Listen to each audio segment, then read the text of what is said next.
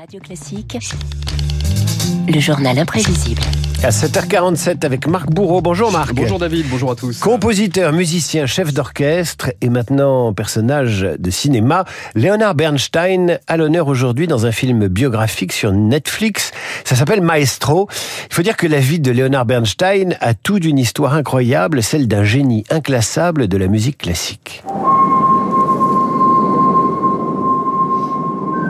Et si ce nom vous dit vaguement quelque chose, imaginez cette caméra qui s'approche lentement de New York et de ses rues. Vous ajoutez ces claquements de doigts, un terrain de basket grillagé à Manhattan où s'affrontent, David, deux bandes rivales.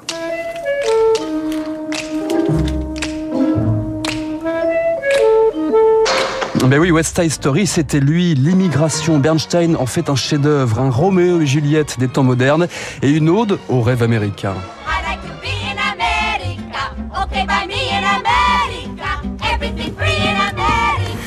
On a envie de taper dans les mains tout de suite. Bah toujours, hein, c'est intemporel. Leonard Bernstein, c'est aussi un destin à l'américaine. Fils d'un modeste homme d'affaires ukrainien de la côte Est, Léonard est frappé par le destin à l'âge de 10 ans.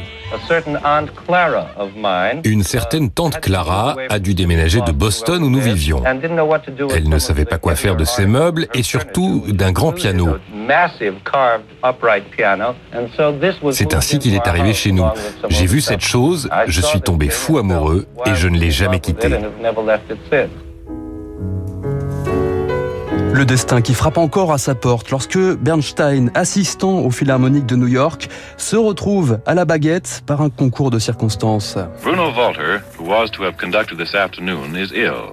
This place will be taken by the young American-born assistant conductor of the Philharmonic Symphony, Leonard Bernstein.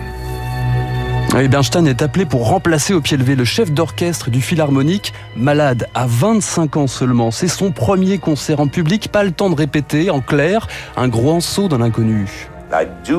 Je me souviens que j'avais des pilules pour me calmer dans ma poche. Avant de monter sur scène, je les ai jetées à l'autre bout des coulisses du Carnegie Hall. Je suis monté sur scène et je ne me souviens de rien entre ce moment et la fin du concert. Ça se comprend. Hein Ça peut se comprendre, mais enfin c'est un triomphe quand même. Hein. Malgré tout, c'est un triomphe et c'est historique. Bernstein devient le premier chef d'orchestre de musique classique né aux États-Unis. Je suis un compositeur qui joue la musique des autres compositeurs. À commencer par Beethoven, Brahms ou encore Mahler.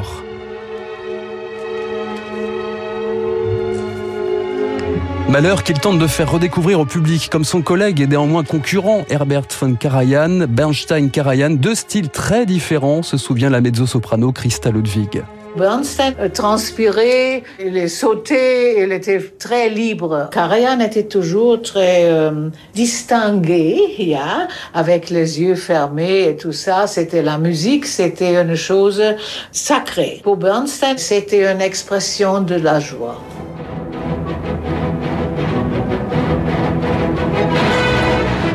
Bernstein, chef d'orchestre et peut-être aussi rockstar, voisin de John Lennon au Dakota Hotel de New York, opposant au macartisme, à la guerre du Vietnam, il exploite aussi la télévision pour enseigner David, faire découvrir la musique classique. 10 millions d'Américains suivent à chaque fois son émission pour les enfants.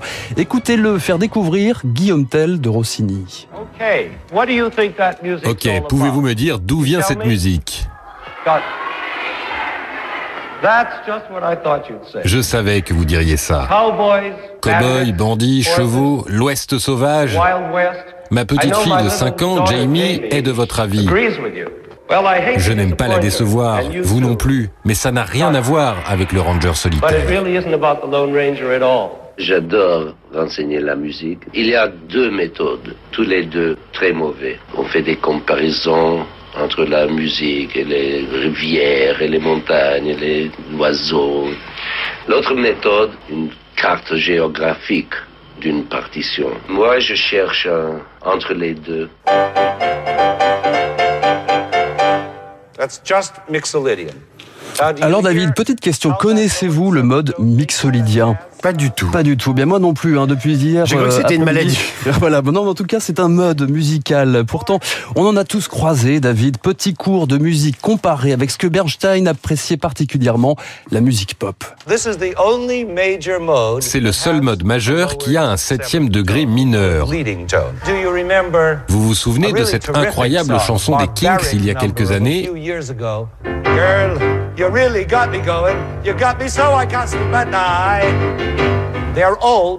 C'est en mixolydien.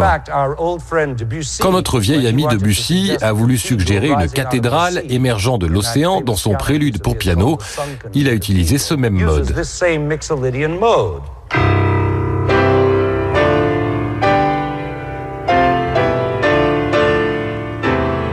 Extrêmement moderne. Hein. Bah, très moderne parce qu'en fait, il fait avec 30 euh, ou 50 ans d'avance ce que font aujourd'hui les musiciens. C'est-à-dire qu'il partage, il fait des comparaisons et il est interdisciplinaire. Voilà, on est en 1954 hein, quand même. Hein. C'est assez prodigieux. Bernstein, l'ami de Louis Armstrong, le fan absolu des Beatles, passe sa vie à vouloir ériger des ponts dans les salles de concert, à la télévision donc, ou encore on, au cinéma. On ne vend pas de la musique, disait-il, on la partage. Maria. I just met a girl named Maria, and suddenly that name will never be the same to me. Maria. On a envie de chanter, mais quand on a un chat dans la gorge, on peut pas ah, chanter. c'est pas évident. Marc Bourreau, le journal imprévisible consacré à Leonard Bernstein. Et je rappelle donc que ce soir, Netflix propose ce qu'on appelle le biopic, la biographie romancée, filmée de Bernstein avec et par Bradley Cooper. Et puis à 8h05, notre critique cinéma Samuel Blumenfeld nous dira ce qu'il en a pensé. On retrouve le journal imprévisible de Marc Bourreau sur radioclassique.fr et notre appli. Tout de suite, la suite de notre programme Fidélité avec David